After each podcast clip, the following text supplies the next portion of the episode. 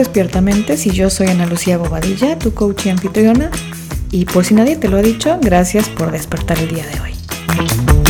Estamos a 36 días del 2024 y hoy te quiero hablar un poco más acerca de la recompensa en este triángulo o cuadrado, dependiendo del autor, que tiene la anatomía de los hábitos, pero ambos coinciden con que el cierre de este bucle de los hábitos es la recompensa. Y de esta misma manera quiero adentrarme a un tema que a mí me apasiona mucho y espero poder es seguirlo estudiando a profundidad debido a que a mí me parece fascinante, que es cómo funciona nuestro cerebro y nuestra mente, porque no son lo mismo. Pareciera que son lo mismo, pero no son lo mismo.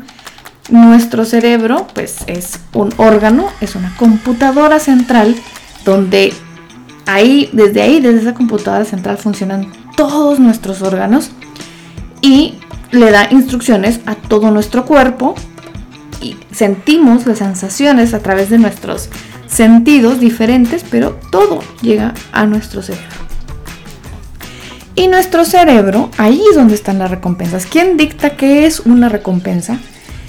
Es el cerebro. Y un poco dictado por la mente. Ya vamos a ver por qué. Nuestro cerebro tiene dos funciones principales que están directamente relacionadas con nuestra motivación, con nuestra conducta y con la energía con la que vamos hacia nuestras metas o que no vamos hacia nuestras metas. ¿Por qué? Porque nuestro cerebro, a pesar de que es una parte de nuestro cuerpo, un porcentaje pues bastante, pues, no, no quise decir menor, pero no es un gran porcentaje de nuestro cuerpo, sí utiliza un gran porcentaje de nuestra energía utiliza alrededor del 35% de nuestra energía corporal o incluso más en algunos momentos y tiene dos funciones principales. La primera función es, debido a que usa tanta energía, una de sus funciones es ahorrar energía y la segunda es evitarnos el dolor, el dolor o la incomodidad. Esto nos lo hace con un propósito único y específico que es mantenernos vivos. Cualquier cosa que siente el cerebro o registra el cerebro que está utilizando energía de más, que está utilizando una energía superior a la que generalmente registra, o que está pasando por algo no placentero o por algo incómodo o por algo doloroso, lo toma como que aquí está pasando algo, nos vamos a morir y hay que hacer una de dos cosas o peleamos o huimos y ahora que se habla de este famoso eh, fight or flight mode, también entra en juego esto del freeze, de paralizarnos. Cuando estamos en peligro, tendemos a hacer una de esas tres cosas. Peleamos, huimos o nos paralizamos. Y de esto es totalmente responsable el cerebro y usa a nuestra mente para que nos dé ciertos mensajes y hagamos una de las tres dependiendo de la circunstancia. El miedo no siempre es malo, porque de hecho el miedo es lo que nos hace muchísimas veces evitar el peligro, pero de acuerdo a un montón de creencias que tenemos en nuestra mente registradas, es que también vamos a sentir miedo a veces de cosas que no necesariamente deberíamos de sentir miedo, sino que simplemente es algo desconocido y sentimos incertidumbre o sentimos algo que no es cómodo. Y allí la recompensa para el cerebro es la no incomodidad. En la no incomodidad, o sea, en la comodidad, en lo conocido, en la certeza, en la certidumbre, ahí existe un gran placer, ahí existe una recompensa que es predecir lo que viene a continuación. Porque a nuestro cerebro no le gustan las sorpresas, entonces muchas veces lo que sucede es que la recompensa que vamos a tener es seguir recibiendo lo que ya conocemos.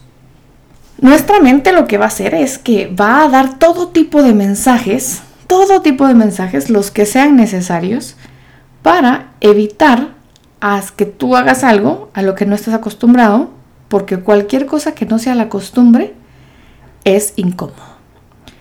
Y aquí es donde, por ejemplo, si llevamos largos periodos de estar estresados, el estrés es la costumbre para el cerebro Y cuando decidimos que queremos descansar o nos dan vacaciones, no hay manera, no hay manera de que estemos quietos, de que estemos relajados, de que realmente descansemos, porque estamos acostumbrados al estrés y lo raro, lo incómodo, lo complejo es el descanso. Aunque uno muchas veces diga, no, sí, a mí sí me gusta descansar, pero ¿cuánto realmente cuando tenemos el chance de descansar, no empezamos a pensar en que hay que hacer un trámite, que hay que hacer un mandado, que hay que hacer una reparación, aquí podría limpiar a profundidad, aquí me podría poner a organizar, puedo aprovechar estos días que tengo para no hacer nada, para ponerme a hacer otro montón de cosas. De esta manera también hemos descubierto, bueno, han descubierto algunos, yo solo leo lo que descubren los demás, cómo en los tipos de hábitos que estuvimos hablando, en los de pensamiento y en los emocionales, hay muchos que tienen que ver con nosotros mismos, con qué pensamientos nos surgen a nosotros de nosotros mismos cuando estamos haciendo las cosas que hacemos, qué hábitos de emoción hay de nosotros hacia nosotros mismos cuando vivimos la vida. ¿Qué es lo que nos damos cuenta? Cuando tomamos todas nuestras creencias y nuestros hábitos, tenemos una serie de paradigmas. Estos paradigmas están llenos de pensamientos, hábitos, conductas, de las cuales en un gran porcentaje no estamos conscientes que estamos haciendo. Ya no nos cuestionamos, porque también no es posible cuestionarse todos y cada uno de, las conductas que tenemos. Pero también pasa que muchas de las emociones y sentimientos que tenemos, pues simplemente no, no las cuestionamos y las dejamos pasar y de esa misma manera, un gran porcentaje de nuestros pensamientos son repetitivos y cuando estamos acostumbrados a sentirnos insatisfechos con nuestra vida, a sentirnos insuficientes y nuestra autoestima es bastante baja, pues estos pensamientos repetitivos son repetitivos en contra de nosotros mismos. Y esto hace que empecemos a generar desde nuestra personalidad e identidad con nosotros mismos una conducta que no nos ayuda, sino que por el contrario nos aleja de nuestras metas. ¿Por qué?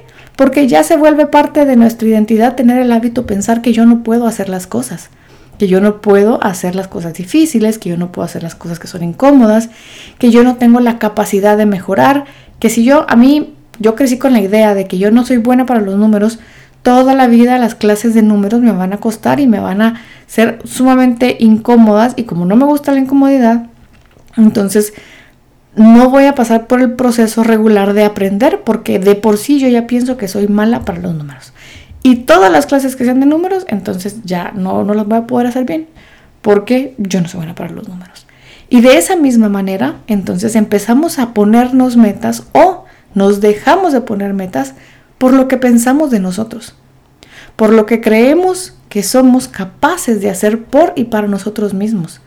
Y por eso es muy importante empezar a fundamentar la confianza en sí mismos antes de plantearse metas, porque si tenemos una muy baja confianza en nosotros mismos y nos planteamos metas gigantescas, lo único que estamos haciendo es seguir perpetuando los pensamientos de esto está muy difícil, yo no puedo, esto está muy complicado, esto es muy grande y yo como siempre no puedo y yo como siempre voy a abandonar, un año más que me pongo metas que no cumplo y una serie de pensamientos que definitivamente no nos ayudan a avanzar en las cosas que queremos.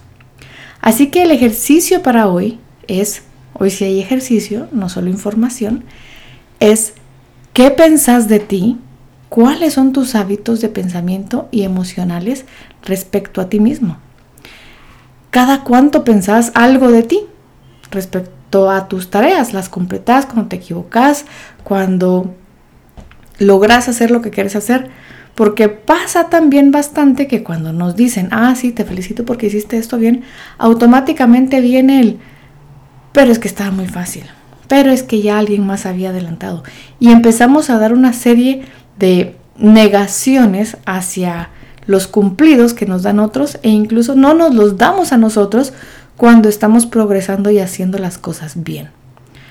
Esto es de las cosas principales para empezar a trabajar en mejorar lo que está sucediendo alrededor de nosotros, porque esto es en una medida todas las modos mentales en los que vamos a trabajar para tener una mejor perspectiva de cómo abordar cada una de las metas que tenemos, mejorar cada una de las cosas que queremos mejorar y estar más satisfechos con nuestra propia vida.